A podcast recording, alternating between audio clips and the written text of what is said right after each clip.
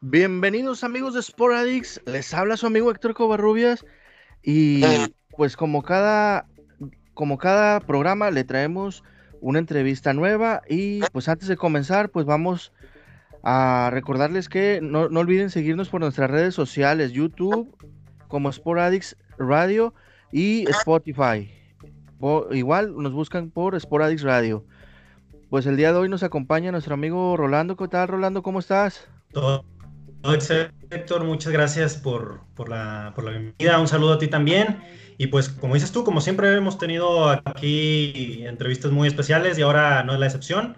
En este caso tenemos a un gran, una gran persona y un excelente futbolista en su momento que militó primeramente en las Chivas de Guadalajara, fue campeón incluso ahí en las Chivas y después se vino para acá a la ciudad de Monterrey a militar con los Rayados, que también nos regaló un campeonato en aquel año 2003 en el equipo que dirigía Daniel Pasarela.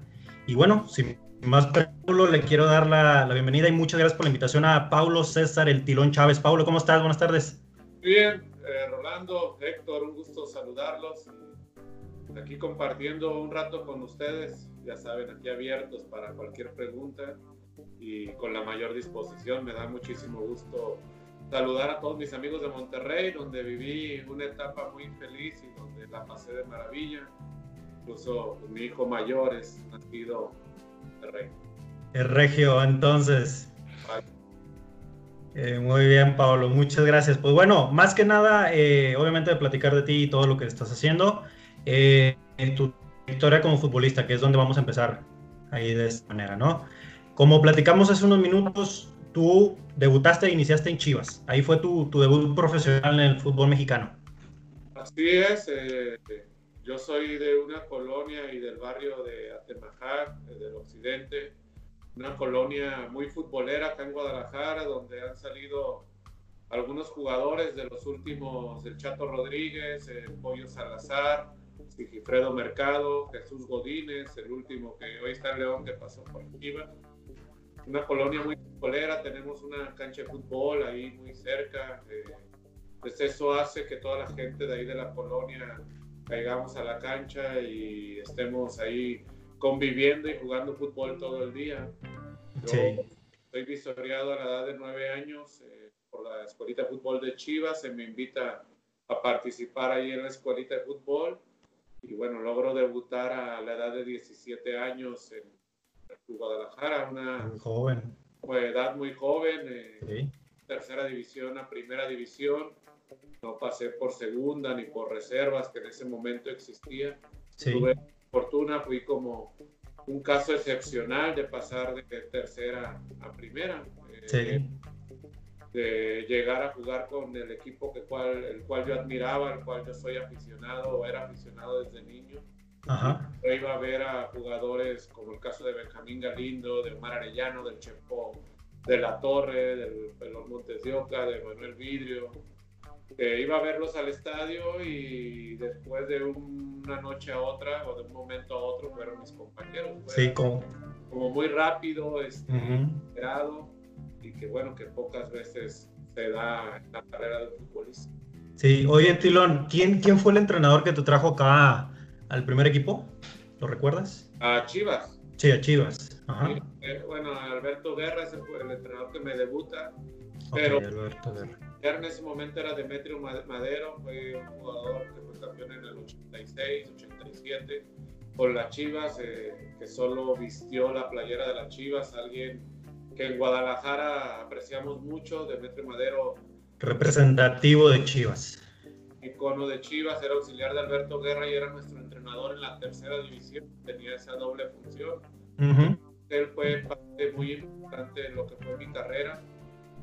al ser entrenador de la tercera división, él me promueve para estar en el primer equipo.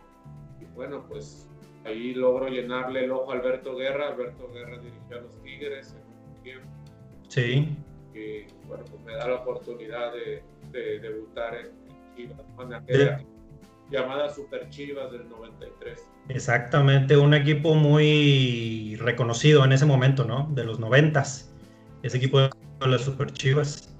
Y para ti me imagino que era un sueño, ¿no? O sea, debutar ahí con las Chivas, jugar con tus ídolos, como comentabas. O sea, algo que se te estaba haciendo realidad en ese momento. Sí, pues era como un adolescente. Yo, por ejemplo, de un momento a otro compartí vestidor y compañero de cuarto con Benjamín Galindo, que era el jugador que yo más admiraba en, mi época de niñez o en mi época de amateur. Eh, que yo tengo, pues yo me iba al Club Guadalajara a pedirles eh, eh, autógrafos a los jugadores o alguna fotografía y salía el maestro Galindo y le pedía un aventón y el maestro Galindo siempre me daba aventón, me alejaba un poco más de mi casa, pero yo maestro Galindo, entonces sí. y, de, y de ser un aficionado más, de repente la primera concentración que, cambia la vida, ¿no? Cuarto era, era el maestro, entonces, híjole, fue algo como inesperado. Sí. Yo reconocer que a esa edad todavía seguía, seguía pensando un poco como aficionado, no pensaba tanto como profesional. Lo tomaba como jugar en el barrio, como jugar con gente más grande, pero con gente que admiraba yo muchísimo, ¿no? Claro. cambió, cambió un poco la perspectiva, fue cambiando poco a poco esa perspectiva que yo sentía de la época amateur a, a ser profesional. Sí, y así como tú estuviste acá, como decías aquí en el Monterrey, pues hay mucha gente, incluyéndome, que, que te reconoce mucho, ¿no? Tu carrera como has sido futbolista, ¿eh? En verdad que ha sido enorme lo que has hecho también logrado acá en Monterrey, que bueno, que ahorita vamos a platicar un poquito de eso, pero antes de irme a ese tema, eh, quería preguntarte, tu apodo es muy famoso en el fútbol mexicano, el Tilón Chávez, ¿de dónde viene ese apodo de Tilón? Mira, a mí de, de niño a, a mi papá le gustaba raparme. Ajá. A mi papá le gustaba siempre tenerme a coco. Yo no sabía decir pelón y decía tilón. La gente me preguntaba, ¿cómo estás? Y en lugar de decir pelón, decía tilón. Eh, ya quedó toda la vida. O sea, incluso en mi casa, mi papá, mi mamá me dicen pelón. Mis hermanos me dicen pelón, no me dicen tilón. Solo mis papás me llaman por mi nombre cuando están enojados, César o Pau. César normalmente me dicen. Ajá. Decían Paulo, eh, mi esposo me dice Paulo, pero mi mamá y mi papá cuando están enojados me dicen César, cuando están de buenas me dicen pelón. Ellos no me dicen pelón. ah, ok. Tengo desde la niñez, porque sigo conservando, gracias a Dios, amigos de la niñez, muchos de ellos me siguen diciendo pelón. Ese, eso es lo que tú tienes ahí de recuerdo. Claro, sí, sí, sí. Significa pilón, significa pelón, más o menos, para que... Ah, muy bien, por ahí va. Entonces, cuando te decían César, cuando te decían César, tú ya, ya sabías a lo que ibas. Regaño, cabrón, ahí viene... Algo hice mal. Ah, no te lo, no ya, no te lo esperaba. Sí, no, más bien me lo esperaba. Si me decían por mi nombre que algo hice mal, si me decían pelón, pues, estaba todo tranquilo. Ah, estaba más tranquila la cosa. Había hecho ninguna avance, había pasado mis materias en la escuela, había pasado todo, entonces no había, no había bronca. Muy bien, Pablo. Adelante, Héctor. Eh, Tilón, y háblame un poquito de tu experiencia con Chivas, el campeonato de las Super Chivas en aquel verano del 97. ¿Qué, qué me puedes decir de pues de esas vivencias, experiencias que tuviste ahí en, en ese equipo, el rebaño sagrado? Es que eh, las, las, llamadas Super Chivas fue en el año 93, 94. En esa época, cuando llegó Misael, llegó Guamerú, llegó el Chepo, los que mencioné hace rato, el maestro Galindo, Omar Arellano, Luis Flores, incluso hasta Paul Moreno llegó a estar en ese equipo. ¿no? La promotora compró 10 años o rentó el, equipo 10 años al, al club. Con el paso de los años eh, fueron llegando, después llegó Daniel Guzmán, llegó Ramón Ramírez en el 95, llegó el Gusano Nápoles, llegó Marianito Varela, llegó Pulpo Zúñiga. Ellos habían estado en Tigres, pero no eran unos jugadores consolidados todavía, no eran de selección como los que te mencioné hace un momento. Eh, el año que llega el Tuca en el 96, bueno, prácticamente ya no estaba ninguno de esos. Misael se había ido a jugar a Estados Unidos, el Guamerú ya no estaba, se puso a Daniel Guzmán, Luis Flores se había retirado, el maestro Galindo ya se había ido a Cruz Azul. Éramos un equipo relativamente joven, entre comillas, porque no nos habíamos consolidado. Te puedo decir que los únicos consolidados en el año del campeonato era Ramón Ramírez, Claudio Suárez y Alberto Coyote, que era nuestro capitán y uno de los mejores jugadores con los que compartí cancha. En ese equipo estábamos Noé Zárate, que venía de fuerzas básicas y que sí es cierto, ya había debutado el mismo año que yo. No era un titular indiscutible. Estaba Joel Sánchez, que también tiempos... Tiburón. Y en sus primeros años había sido un volante, Tuca uh central, tampoco, tampoco se había consolidado. Estaba Camilo Romero, que sí es cierto, tenía un par de años jugando antes que nosotros, tampoco era un titular fijo. Estaba Benito Martínez, que también era de fuerzas básicas y tampoco era un titular indiscutible en la época de, me refiero, de las Super Chivas. Sí, de aquel entonces. Que jugaban en el medio que yo sí, estaba yo por derecha, que yo era el jugador más joven y que venía en proyección y que venían dándome la oportunidad. Estaba Gaby García, que también era un jugador que tampoco se había consolidado, que había tenido sus primeras oportunidades con el Tuca, al igual que yo. Nacho Vázquez o Nápoles, uno de los dos jugaba, que también jugadores titulares. Entonces éramos más bien un equipo joven con muchísima hambre que teníamos y teníamos claro que teníamos que aprovechar nuestra, nuestra oportunidad de, de porque si no, no se presentaba una más. En Chivas jugabas, eh, jugabas y tenías que aprovechar, o, tenías una seguidilla de partidos, tenías que aprovechar, si no, no volvías a jugar. claro. Y bueno, supimos este, eh, aprovechar esa chance, tuvimos un gran torneo, como te lo mencioné, veníamos gente de fuerzas básicas, gente que nos conocíamos durante mucho tiempo sí. y que supimos llevar un gran vestidor, una, una, gran una armonía, armonía en el vestidor, un, equipo. Fuera de la cancha. Y yo creo que eso fue parte o fue la parte más importante para haber logrado ese campeonato. Eh, el hambre que teníamos, las ganas que teníamos de trascender y el hecho de que nos unía una gran amistad. Eh, si entrábamos a las 10, sin que nadie nos dijera, nosotros llegábamos a las 9 y nos íbamos del club a las 2, 3 de la tarde, o sea, del convivio que teníamos en el vestidor, de también que nos la pasábamos y el compromiso que había como compañeros. La disciplina también, que era muy importante, me imagino.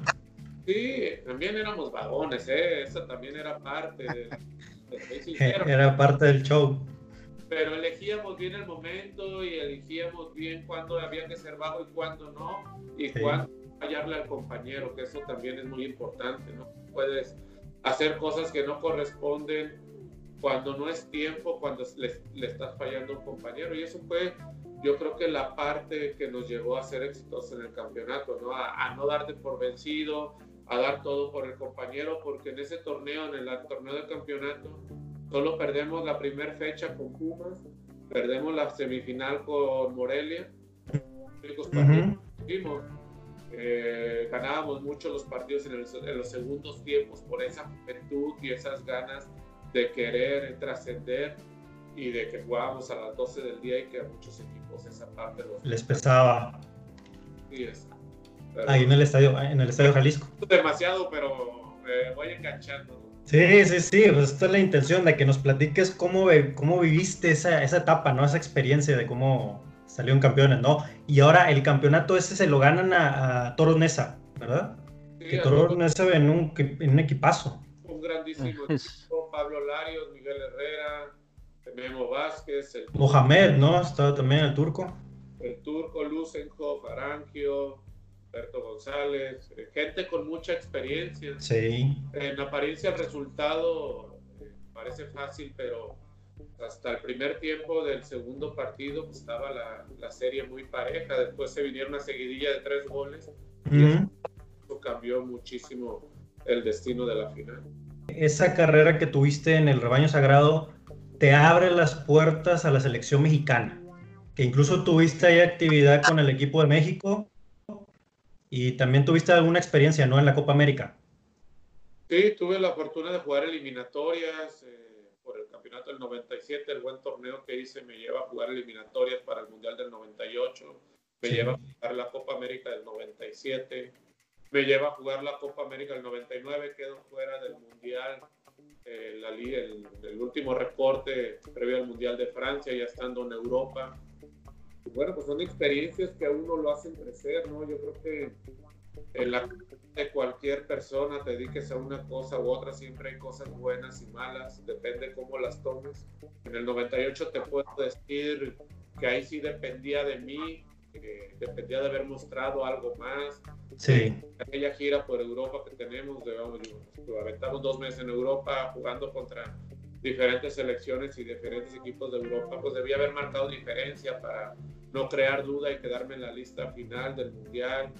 Pero en la del 99, pues bueno, no dependía de mí, yo estaba muy tranquilo porque no había consumido nada, ¿no? siempre fui muy delgado, a mí se me acusó en androlona, en androlona, lo que me decían en ese momento, es algo que te inyectas para estar fuerte, para un aumento muscular, es una sustancia que no se sale de tu cuerpo durante un cierto tiempo. A mí me hacen el doping enseguida en Estados Unidos, luego me lo hacen en España y salgo negativo. Sí. Dejo de jugar un partido. Entonces ahí no dependía de mí, yo estaba muy tranquilo. Sí. No he hecho nada malo, pero lo demás, pues, en lo que se refiere a quedar fuera de la última lista, pues a lo deportivo. O sea, y debía haber marcado diferencia. En lo de acá, pues bueno, son cosas que me tocó pasar a mí como le pudo haber tocado a otro compañero, estoy seguro. Sí. ¿Y el, el técnico que te convocó a selección es Manuel Apuente? No, el primero fue Bora, el señor Bora. Bora, Bora. Bora. Eh, con él juego la Copa América del 97. Ok. Y del 98. Después llega La Puente, ya después de las eliminatorias previo al Mundial. Me convoca La Puente, hacemos una gira por Chile antes, y luego la Copa. Y bueno, pues después sigo con él la Copa América, me convoca a una Copa Rey Fat, a una Copa Kirin. O sea, y me tocó estar con La Puente la mayor cantidad de partidos que tuve en selección. Y él fue el que me del mundial, pero pues bueno, es una toma de decisiones, la verdad, te repito, dependía más de mí, las reglas eran muy claras. Sí. Que pues no hay ninguna bronca con el señor Lapuente. Sí, me imagino que Lapuente ahí te dice, ¿sabes qué, Paulo? Tú no entras en la, en la lista final. ¿Fue así de esa manera o cómo, cómo fue? Sí es, así es. Este, había que dar la lista final, estábamos, recuerdo que veníamos de un partido amistoso y estábamos siendo un regenerativo en, ya estando en Francia, ya estando en París y estábamos corriendo en un campo de golf y él me separa y me da la noticia de que yo no voy a estar en el mundial. Él me ofrece quedarme en, en Francia, quedarme a ser partícipe de la selección, lógicamente sin jugar, pero sí podía entrenar, iba a ser considerado para estar dentro del grupo en la misma concentración que todos y demás.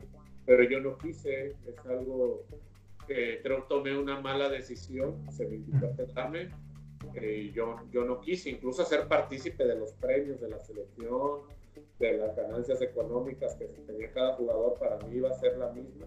Sí.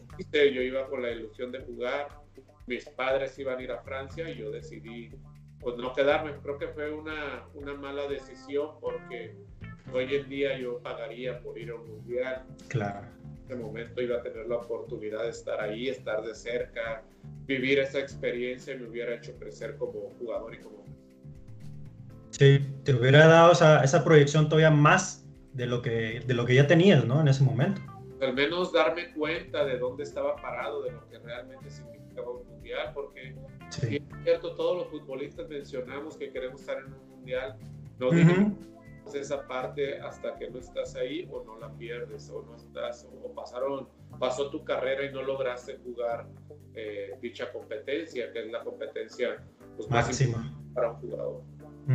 Y ahora Tilón, ¿alguna memoria que tengas de algún partido, un partidazo que hayas dado con la selección, algún recuerdo que hayas tenido de eso?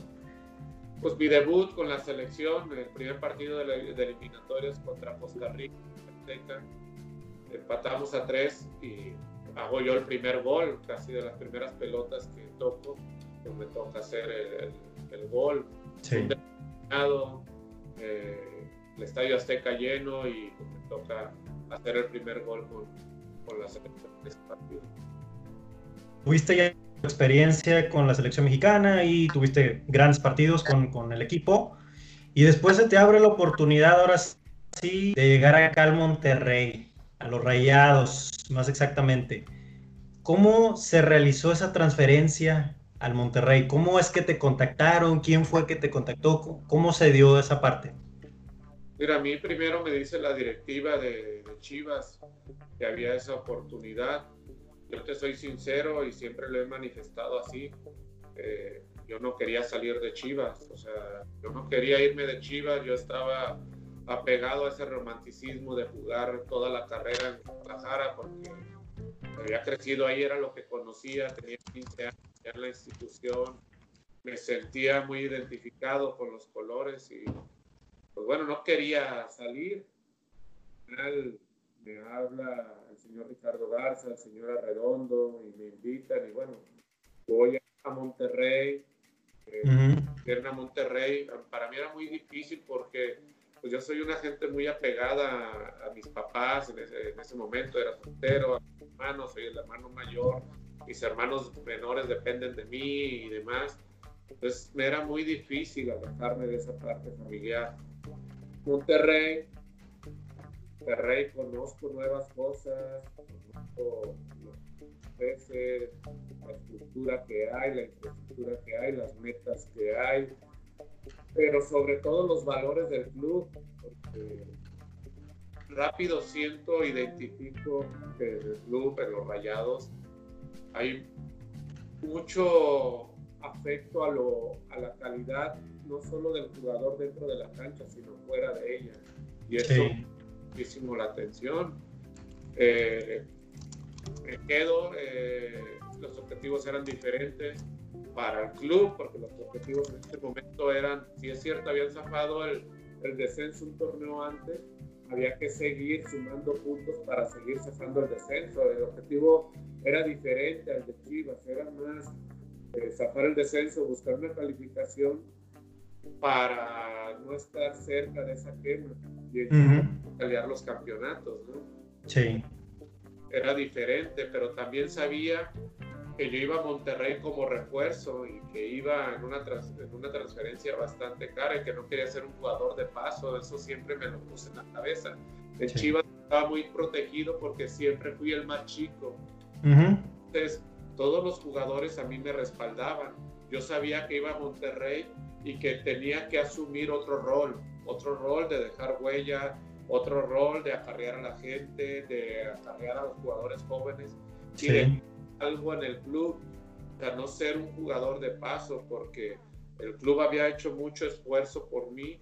Una inversión. Por una inversión muy fuerte y yo no podía como ser solo ir y ganar mi dinero e irme. Sí, sí, como dices tú, de paso, o sea, eso no. Ajá. Entonces me mentalicé en eso, me gustó mucho la manera en la que me trataron.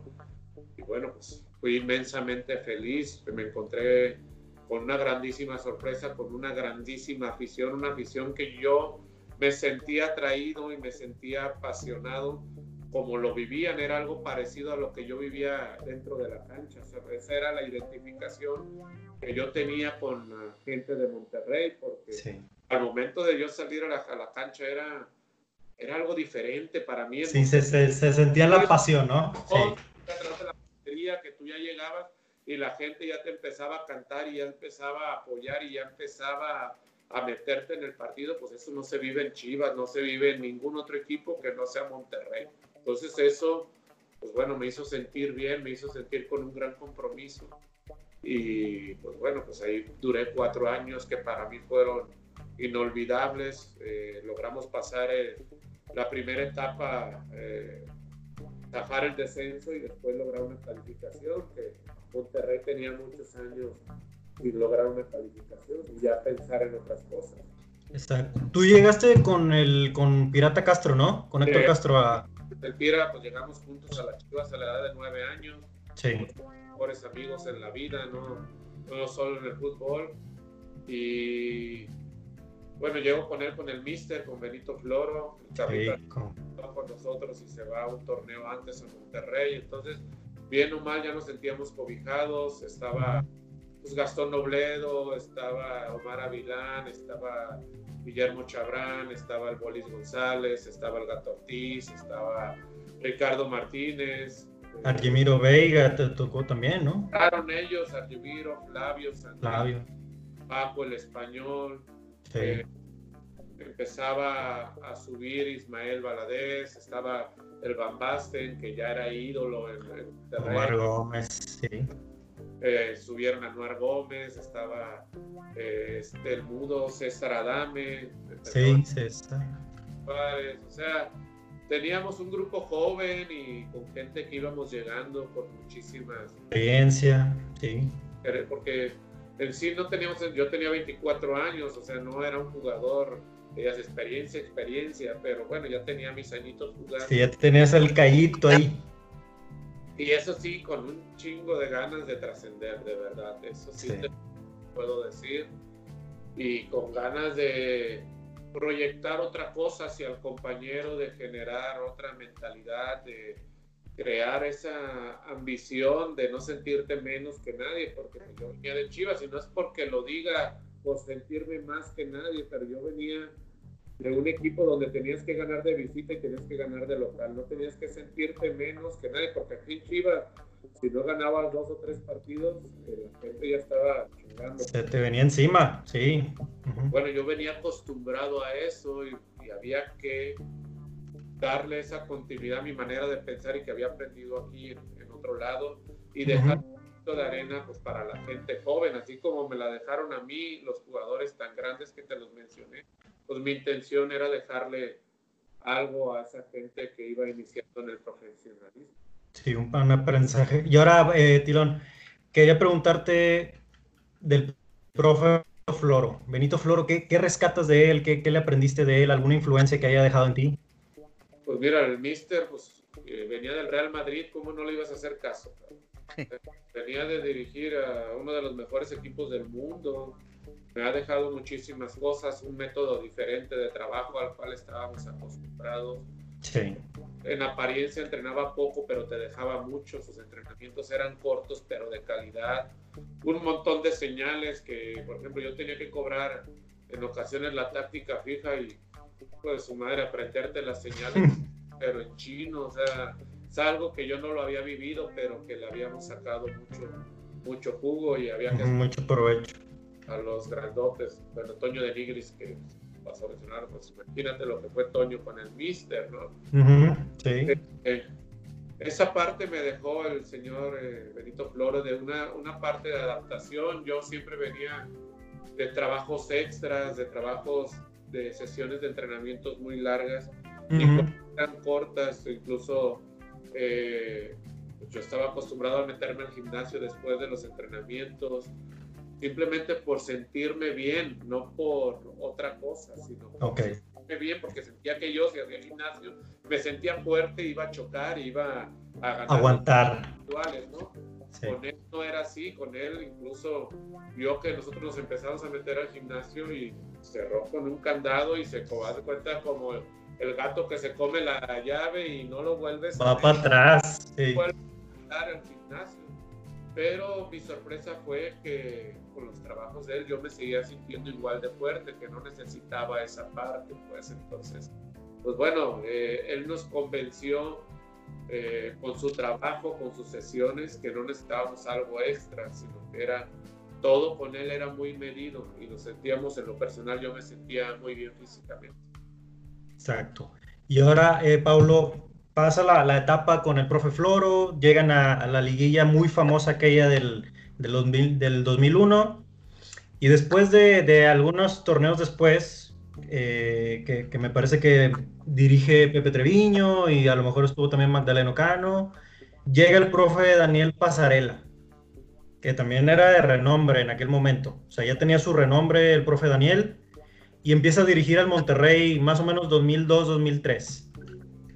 El profe Daniel también, ¿qué te dejó cuando llega al Monterrey? un sentido de competencia igual que parecido al Tuca, o sea, había que competir todos los días. Eh, una persona extraordinaria, eh, una persona muy cercana también a lo, a lo humano, no tanto a, a lo deportivo. Eh, Estaba muchísimo en esa parte, hablaba contigo solas, hablaba con casi todos los jugadores a solas, que es algo que vi pocas veces en mi carrera, a todos les daba su tiempo y te hacía sentir como parte de una familia y con un compromiso muy grande a no fallarle. Y encima de ello, pues te ponías a jugar tenis balón contra él y él ganaba, o sea, él no era tan alto y pegaba unos saltotes y tenía una zurda, venía de ser campeón del mundo, venía de, de ser eh, seleccionador argentino, venía de, estar en Italia, de haber sido exitoso en Italia. también tienes que reconocer esa parte. Y si alguien te dice cómo triunfar, pues cómo no vas a seguir ese camino. Exacto. Él nos enseñó ese camino, nos enseñó a ser competitivo, no se enseñó a meter pata, no ser tan nobles, la verdad, hay que reconocerlo porque a través del tiempo se ha reconocido a los Rayados que es un equipo que juega muy bien a la pelota, pero de meter y de ganar esas disputas individuales, pues bueno, es poco, o al menos Pasarela nos incrementó esa parte, ¿no?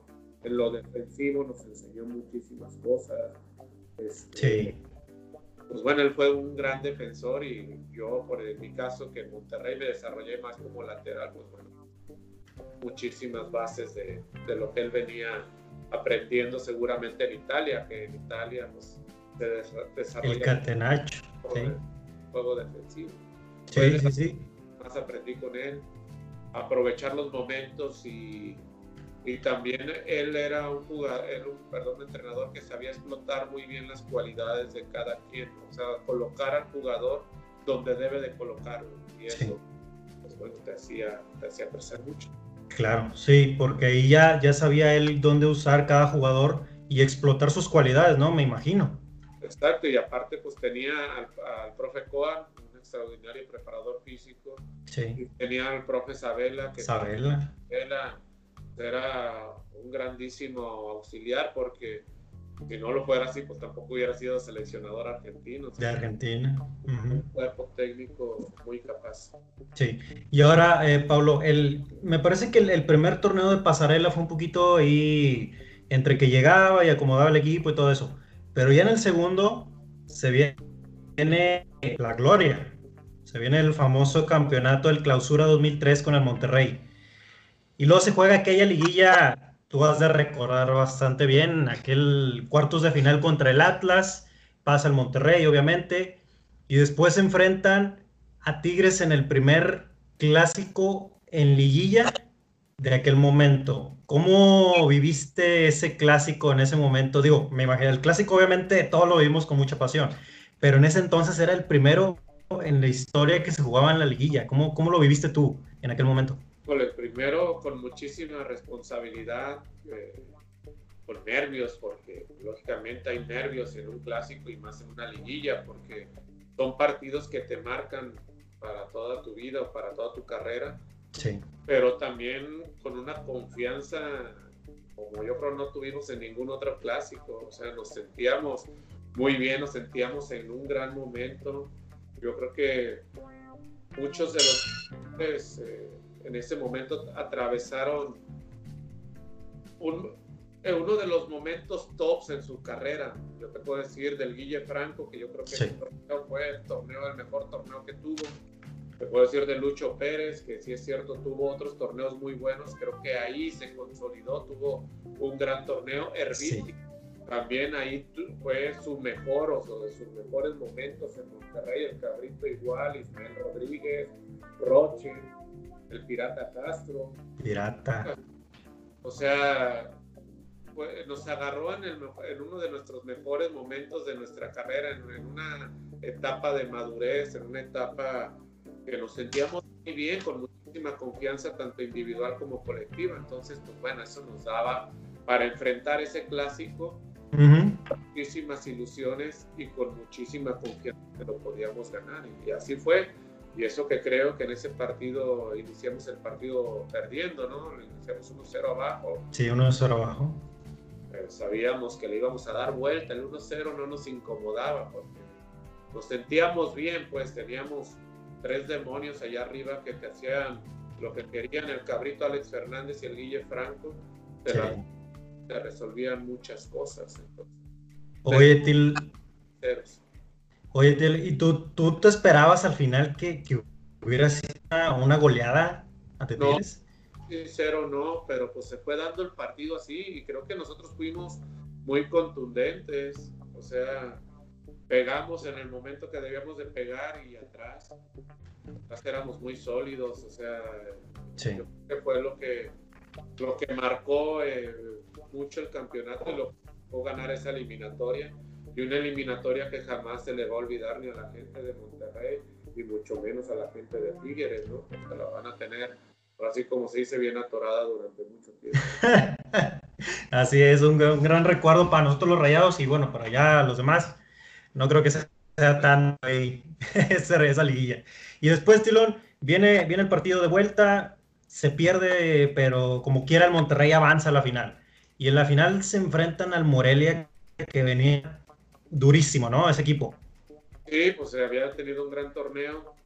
Eh, yo el primer partido no juego porque me expulsan el segundo contra Tigres. Sí. Me la dejaron de pechito porque ganó el equipo 3-1 ya. iba ganadito. Entonces, este, no, me dolió mucho no haber jugado el primer partido de la final porque pues, imagínate no, no jugar una final, pues es lo que quieren también todo jugador. Sí. Eh, y también lo mismo, se aprovecharon las circunstancias, los momentos del partido. Eh, Morelia, pues tenía Navia, tenía Almirón, tenía Darío Franco, tenía Boco, tenía Carlitos Morales, tenía Humberto. A Damián Álvarez. Damián Álvarez, tenía también un muy buen equipo. equipo Saavedra. Eh, es que nosotros no estábamos eh, también como, como favoritos, ¿no? no se nos catalogaba como favoritos. No traían esa etiqueta.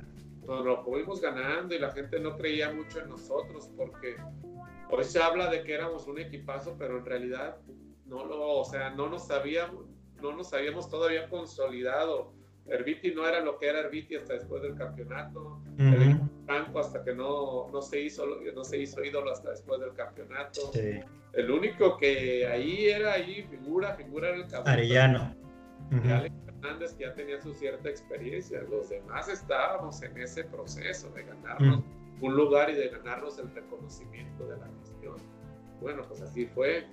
Eh, se ganó 3-1, el gol del Bojo medio nos puso un poco nerviosos ahí sobre el final. Ahí medio se tambaleó un poquito. Yo dije, con el 3-0, pues voy allá y hasta a lo mejor el Kaiser me pone de extremo allá adelante. allá con Alex Fernández, hombre, allá adelante. Pero no, ya con el 3-1, pues allá a defender y a jugar a lo que pues, convenía, porque también las finales hay que saberlas jugar y creo que el equipo también tuvo, tuvo esa madurez y es cierto, muchos no tenían liguillas, pero tuvo esa madurez para jugarla como menos convenía. Sí, y en el partido de vuelta se jugó un partido también, un juego muy, muy ríspido, muy duro. Se saca un empate muy importante, 0-0, obviamente, en el partido de vuelta, pero yo quería preguntarte más exactamente, ¿hubo algunas palabras de, de Daniel Pasarela en el medio tiempo o durante el partido que les decía a ustedes cómo enfrentar el partido, cómo jugarlo? No, no, se planteó como normalmente se hace. Y es cierto, él nos mencionaba que no podíamos desaprovechar esa ventaja, no podíamos fallarle a la afición, a la gente que nos venía siguiendo, porque una final no sabemos si la vamos a volver a jugar. Sí. Volver a jugar con una cierta ventaja. La afición estaba vuelta loca y no podíamos fallarles. O sea, por esfuerzo, por ganas, por meter, por asumir riesgos, pues no iba a quedar. Entonces, pues bueno, así fue. Eh, tuvimos un, el primer tiempo ahí un poco que nos llegaron un par de ocasiones que si nos hacen un gol se pone... Se pone se puesto bravo. Pero bueno, poco a poco ellos se fueron diluyendo, nosotros empezamos a ganar las pelotas divididas, empezamos a tener una buena posesión, empezamos a generar alguna que otra jugada de gol y bueno, cerramos muy bien el juego, o sea, jugamos como más nos convenía y jugamos a ganar la final, ¿no? Que al final de cuentas es lo que vale, ganar la final, ¿no? Nadie se va a acordar. De cómo. Jugaste bonito y perdiste. Acá lo que cuenta es tener el trofeo en casa y festejar. Así fue como sucedió. Sí, y ahora se, se da ese campeonato, el segundo en la historia del Monterrey, contigo obviamente parte del equipo, con el profe Pasarela ¿qué memorias tienes tú de ese campeonato ya cuando llegaste acá a la ciudad más que nada? ¿Algún recuerdo que, que hayas tenido? Vieras cómo lo disfruté porque el hecho de ser campeón de visitas, si es cierto, había ido gente de Monterrey, pues no se había invadido tanto la cancha, en el vestidor pudimos convivir los jugadores, pudimos brincar, pudimos bailar, pudimos tomarnos una cerveza, en el vuelo veníamos echando cheve, eh, disfrutando, cantando, pues eh, disfrutando ese momento que tanto nos costó trabajo ganarlo. Veníamos también muy contentos porque le habíamos dado esa satisfacción a la gente de sentirse orgulloso. Si de por sí ya te reconocían eh, el esfuerzo hecho previo a una final, pues imagínate llegar con la copa, ser parte de, de la historia del club. De la historia. Y bueno, también recuerdo con los festejos llegando a Monterrey que no se veía el fin de la gente. Yo puedo, Sí.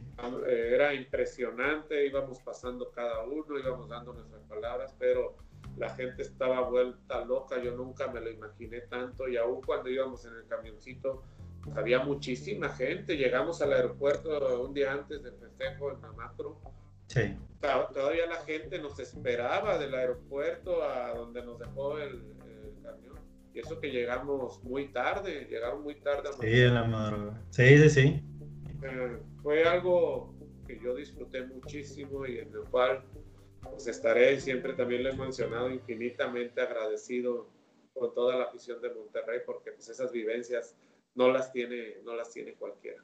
No las tiene cualquiera. Sí, y de antemano también muchas gracias a ti por esas memorias que, que nos regalaste en aquel famoso campeonato y obviamente de haberse traído la copa a ciudad también.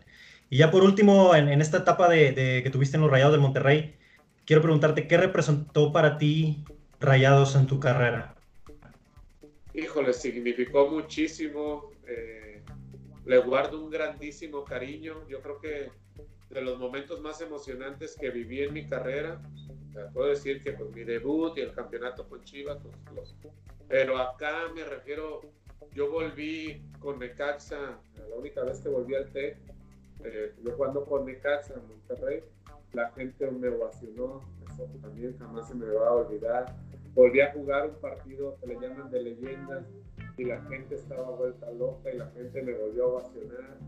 Tengo un hijo regio, la gente nunca tuve un desprecio hacia mí todos los cuatro años que tuve en Monterrey, siempre me quisieron echar la mano, siempre me apoyaron, siempre me ayudaron y eso jamás se me va a olvidar. En momentos buenos en momentos malos siempre estuvo la afición y siempre estuvo la directiva. Eso, ese es el, el, gran cariño y el gran respeto que le tengo a la gente.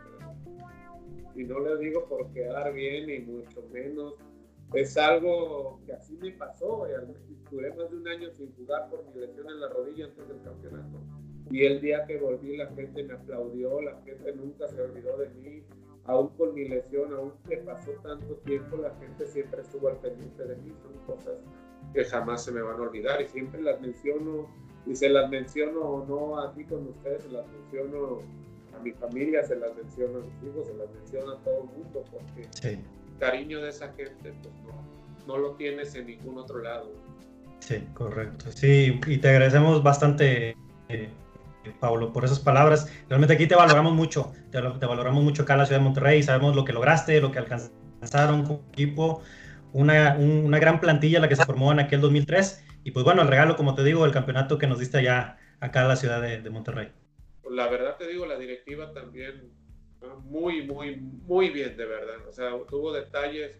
Todavía hace poco me mandaron la camisa del campeonato, del último campeonato de los Rayados. Pues son cosas que ninguna otra directiva la hace. Me pidieron mi libro de la historia de los Rayados. O sea, son cosas que pues nadie más las hace. O sea, eso, eso es muy agradable.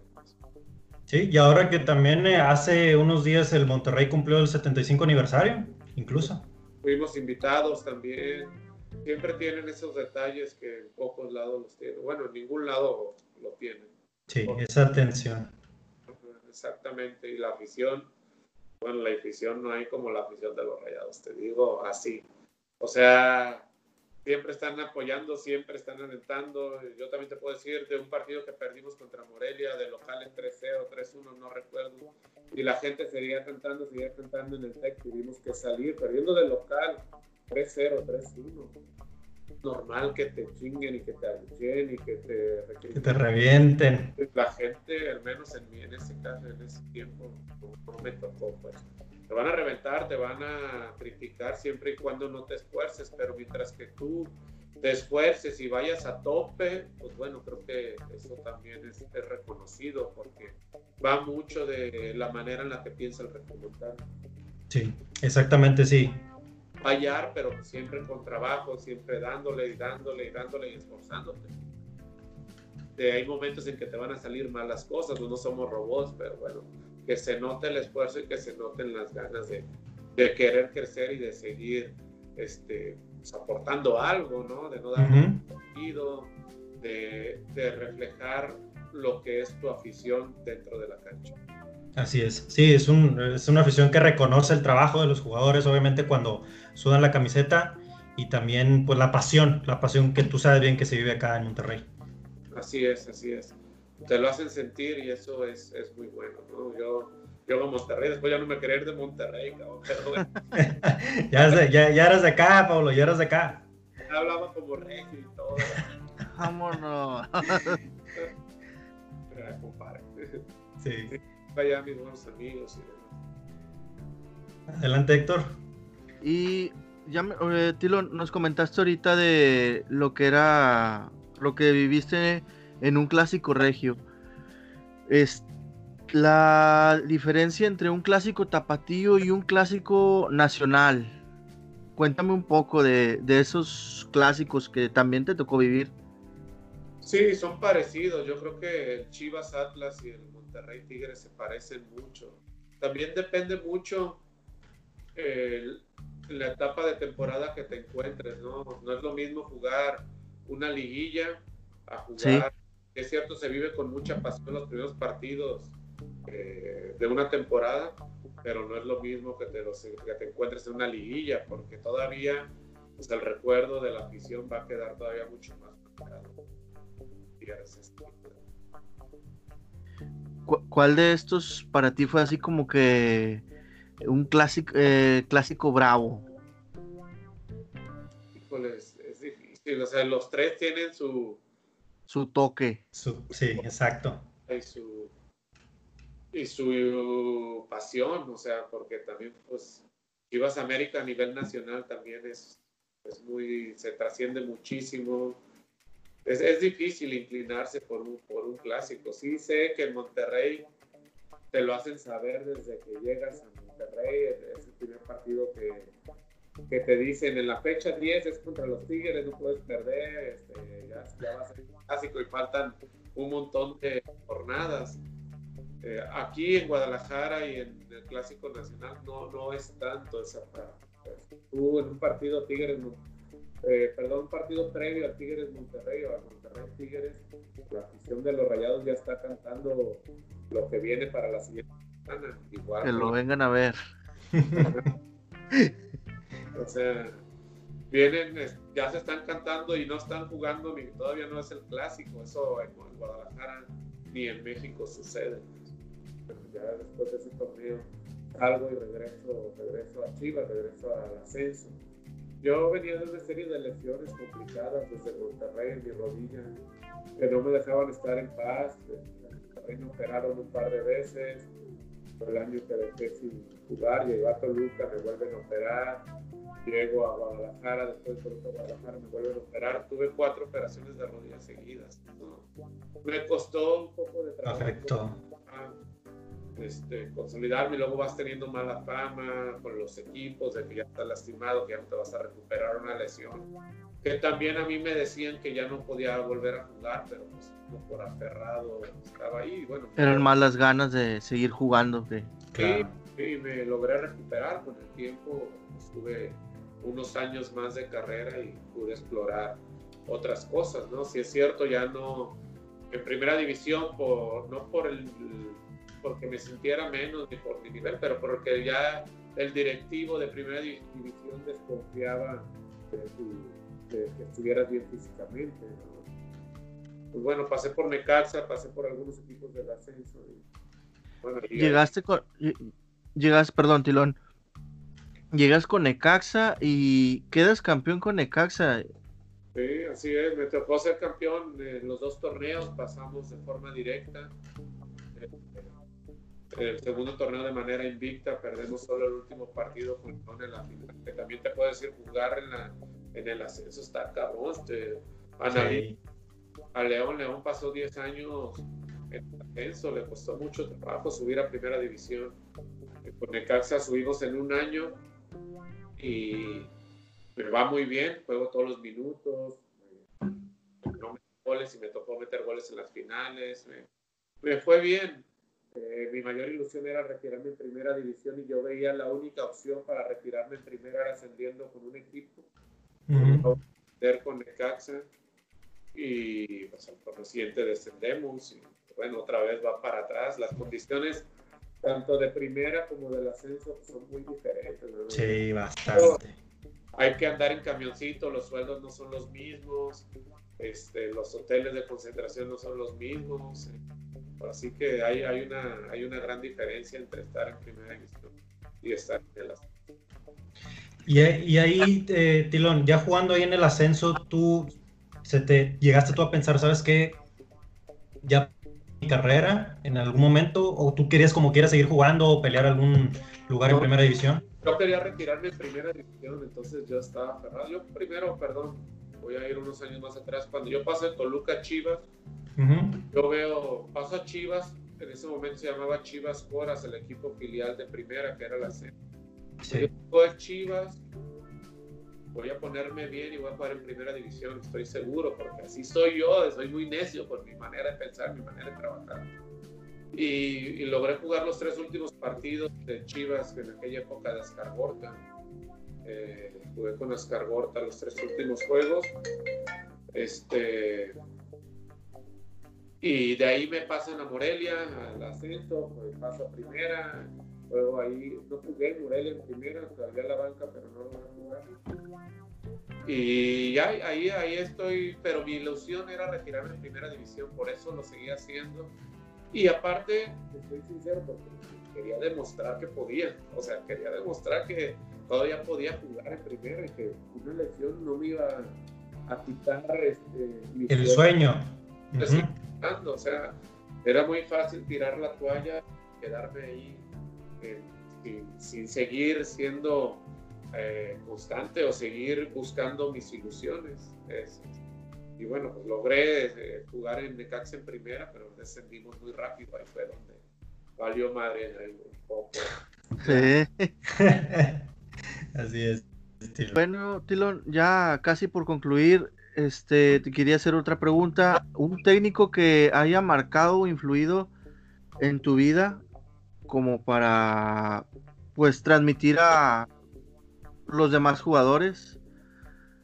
Muchos, todos los que tuve, todos los que tuve, desde Alberto Guerra, que fue con el que debuté, hasta con Paco Ramírez, que fue el que me retiré, que es mi amigo y que él este, confió muchísimo en mí.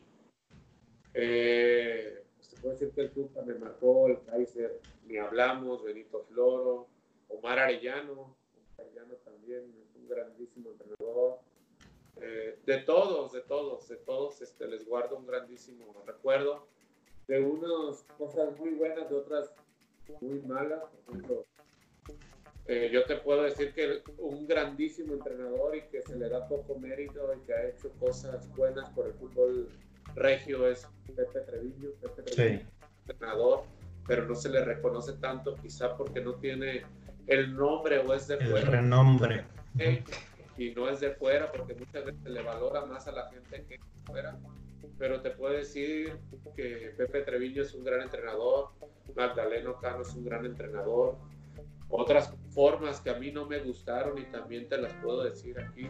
El único entrenador, o ah, bueno, hay un par de entrenadores que a mí sus formas no me gustaron. Fue Sergio Orduña y de, Fantasma Figueroa. Mm. De, ellos, de ellos dos, en lo personal y sus métodos, yo que hoy soy entrenador también aprendí a hacer para no hacer las cosas que ellos hacen. Pues. Para mí no me gusta su manera como se dirigen, su manera de trabajar. Pues son cosas que yo no haría. ¿no? De los demás entrenadores, pues la verdad, este, a todos les aprendí cosas. Aprenderles bastante. Y ahora, Tilón, ya después de, de, toda tu carrera como futbolista, ¿qué fue después de, de Pablo César Chávez? ¿Qué pasó después de, de tu carrera como jugador? Dejé el fútbol y me puse a hacer triatlón, me puse ahí de loco. Eh, me hice triatleta, hice tres triatlones, empecé ahí a andar en la plaza del triatlón. Después este, pues me preparé para ser entrenador, estuve, antes pasé, perdón, a ser coordinador de los cholos de fuerzas básicas, estuve trabajando en Tijuana durante un año, en Tijuana. Eh, fui coordinador de fuerzas básicas, después estuve en Dorados, porque era la franquicia de Dorados, y Dorados asciende y se invita a formar parte de las fuerzas básicas, a estructurar todo lo de fuerzas básicas de Dorados de ahí sale el Canelo Angulo, que ahí está en la Chiva. Eh, él es de Culiacán, de ahí lo sacamos. Eh, después soy auxiliar del de, equipo de ascenso de Tapachula. Ahí estuve eh, seis meses. Eh, la verdad no tenía el curso de entrenador, de soy sincero. me pongo a hacer el curso o a la par del curso de entrenador, que ya lo tengo, lo terminé hago, me preparo también como preparador físico, tengo las dos carreras, tengo la carrera de preparador físico y tengo la carrera de entrenador. Muy bien. Este, hoy soy entrenador de una segunda división que se llama Cafesa. Cafesa es un equipo que está acá en Jalisco, que jugamos en Tlajomulco y que está ante la posibilidad de jugar en esta nueva liga que le van a llamar de desarrollo. La de expansión. Sí. Este, el equipo quiere estar en expansión y está a la espera y es aceptado por la federación parte de, de, esta liga de la le podías mandar un saludo a toda nuestra gente que nos sigue y nos escucha por Addicts Radio en nuestro, y nos, en nuestro canal de YouTube. Un saludo para todos mis amigos por Addicts de Radio. Sigan, síganlos. El programa está muy chido, la van a pasar muy bien bueno, pues ahí estamos en contacto, esperemos que no sea la primera vez, que estamos ahí hablando. Muchas gracias, Tilón, nuevamente, gracias por haber aceptado nuestra invitación. Un gustazo haberte tenido aquí, en verdad. Muchas gracias por todo, toda la historia que nos contaste, toda tu trayectoria. En verdad, todos los recuerdos que te tenemos. Realmente aquí en la ciudad de Monterrey te tenemos un gran recuerdo de, de, de todo lo que acá, del campeonato, ya sabes. Y muchas gracias de nuevo por haberte tenido acá, de este lado. No, pero al contrario, un gusto compartir con ustedes. bueno, al menos dejar algo, algo que uno se preocupa mucho en esa parte. Eh, no solo como deportistas, sino como personas, y es cierto, pues, no nos conocemos, pero bueno, ahí, dejamos muchos amigos en Monterrey y esperemos haber dejado un buen recuerdo por allá, que igual de aquí para allá les tengo muchísimo cariño a toda la región mando un fuerte abrazo y seguramente nos veremos pronto. Claro que sí, Tilo. Muchas gracias. Un saludo para ti y tu familia. Que estén muy bien. Gracias. Saludos a gracias. todos. Gracias, Tilón. Hasta luego. Bueno amigos, pues esta fue la entrevista con el Tilón Chávez. Esperemos si les haya gustado. Sí, así es. Una entrevista más y especial aquí en su canal favorito Sporadix Radio de YouTube. Y también pues recordarles de nuevo que nos sigan en redes sociales, en Facebook, en Twitter, en Instagram como Sporadic Radio. Y aquí les seguiremos compartiendo estas grandes entrevistas con grandes jugadores y leyendas del fútbol mexicano. Muchas gracias a todos por escucharnos y hasta la próxima. Hasta la próxima amigos.